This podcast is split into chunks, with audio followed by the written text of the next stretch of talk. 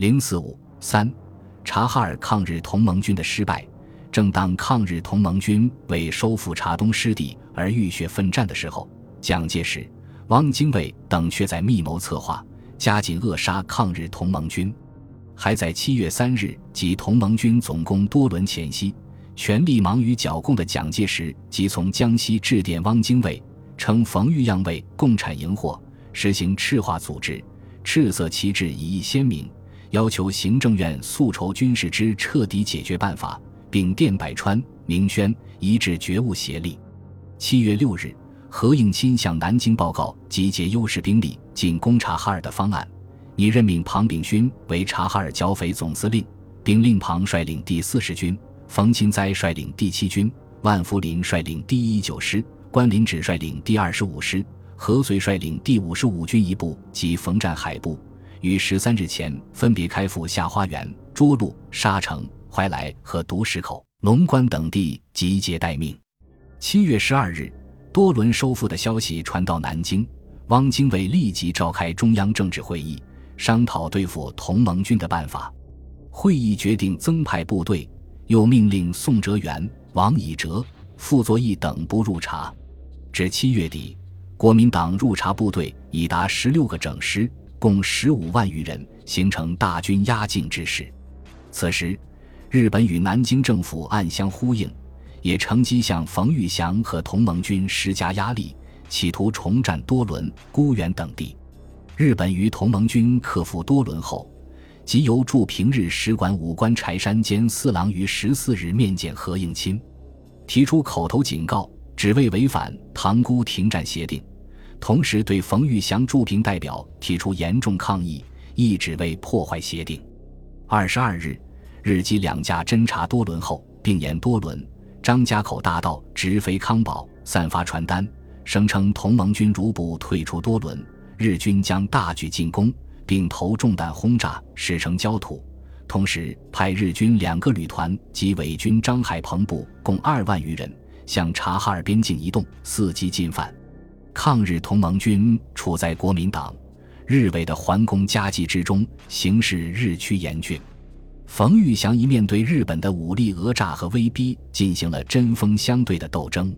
七月十六日，冯玉祥在接到日本关东军军部提出取消抗日、退出多伦的决书后，立即以日军退出东三省的反要求答复。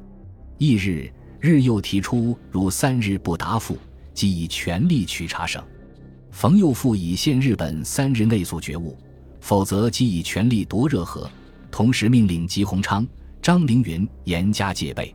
十九日，复令吉鸿昌向多伦、孤原增兵防敌。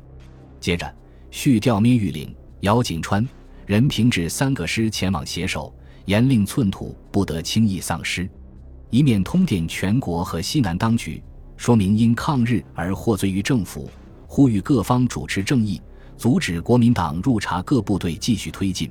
并给予同盟军以道义上和物质上的援助。冯玉祥的呼吁立即得到全国各方的响应。七月十七日，国民党西南政委会电请北方各省当局各将领，均应仗义直言，解此纠纷，并劝庞、关、冯等应以国家为前提，以民意为向背，不宜为个人所利用，为乱命所操持。七月二十日。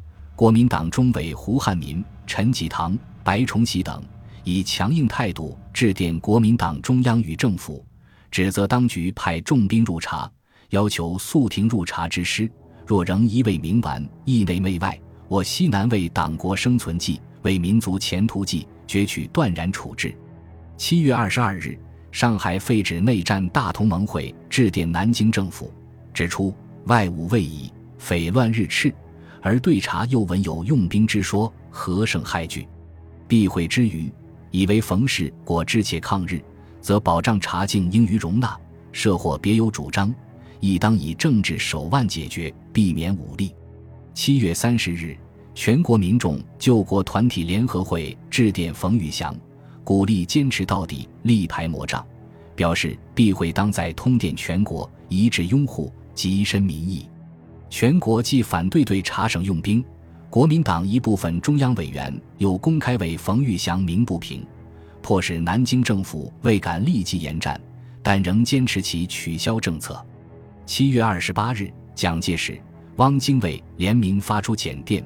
以最后通牒方式向冯提出解决茶事的四项原则：勿擅立各种军政名义，致使茶省脱离中央，妨害统一政令；秦甲成为第二傀儡政府；勿妨害中央防边计划，致外强中干，轮查省为热河之序；勿滥收散军土匪，重劳民力负担，且为地方秩序之患；勿引用共匪头目，山羊赤焰，以华北之无穷之祸。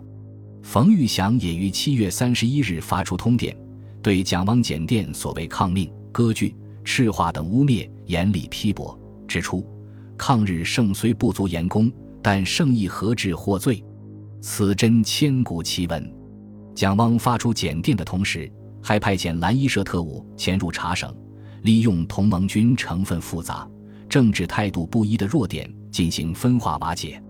包刚、冯占海、张仁杰。李忠义等先后被收买，魏宗普、邓文等被暗杀，造成同盟军思想上的混乱与动摇。而且，北平军分会令平绥路局停止张家口、宣化通车，切断茶省与外面的弹药、粮食运输。面对此种困境，冯玉祥于八月三日、四日两次召开同盟军军政人员会议，经过激烈争论。冯玉祥考虑道路与国民党军开战，不利于整个抗日大局，遂希望原茶省主席宋哲元回茶，以便在二十九军的掩护下保存一部分力量。于是决定取消同盟军名义离察出走。八月五日，冯玉祥发表通电，宣布自即日起忍痛收束军事，要求政府令宋哲元回茶接受一切，并表示抗日雪耻之念愈挫愈坚。一息尚存，此志不渝。六日，宋哲元发表复制通电。七日，宋哲元部冯治安师接访张家口。九日，宋哲元派秦德纯接收茶省军政各机关。当天，冯玉祥撤销抗日同盟军总部，辞去同盟军总司令职务。十二日，宋哲元到张家口。十四日。冯玉祥抱恨离开张家口，再上泰山隐居。由于冯玉祥出走，抗日同盟军发生严重分裂。在南京政府的高压和重金收买下，同盟军大部分被宋哲元部收编或瓦解。中共河北前线委员会联合方振武、吉鸿昌等部继续高举抗日同盟军的旗帜，将方。及两部和中共掌握的部队共一点五万人转移到张北附近，准备会师商都，创建察绥抗日根据地。八月十六日，方振武发表通电，宣布就任代理同盟军总司令职，后将所部改称抗日讨贼军。方振武率部到商都时，因国民党军已先行到达，难以立足，且南下道路已被国民党军占据，遂东开独石口。后转战于丰宁、独石口、怀柔、密云等地。十月上旬，方、吉等部在小汤山地区被商震、关林指、庞炳勋等部堵截包围，部队伤亡惨重，最后仅剩四五百人，且弹尽粮绝。十月十六日，方振武、吉鸿昌为保存抗日力量，另谋抗日出路，忍痛接受北平慈善团体的调停建议，离开部队。方振武被迫流亡国外，吉鸿昌乔装潜回天津，继续进行抗日活动。不久，他被南京政府逮捕审讯，于一九三四年十一月二十四日在北平英勇就义。察哈尔民众抗日同盟军的失败，其主要原因是日本的进攻与国民党的阻挠，而同盟军一些将领的动摇和中共前委后期工作的失误。也是失败原因之一。抗日同盟军虽然失败了，但它所产生的影响却是很大的。同盟军将士将近半年的英勇斗争，深刻地揭露了国民党当局残内媚外的行径，激发了中国人民的爱国热情，推动了北方各省以及全国各地的抗日反蒋斗争。同时，他也打击了日军的侵略气焰。推迟了日本帝国主义对华北的大举进犯。察哈尔抗战是中国人民抗日斗争的重要组成部分，同盟军将士的斗争业绩必将永载史册。本集播放完毕，感谢您的收听，喜欢请订阅加关注，主页有更多精彩内容。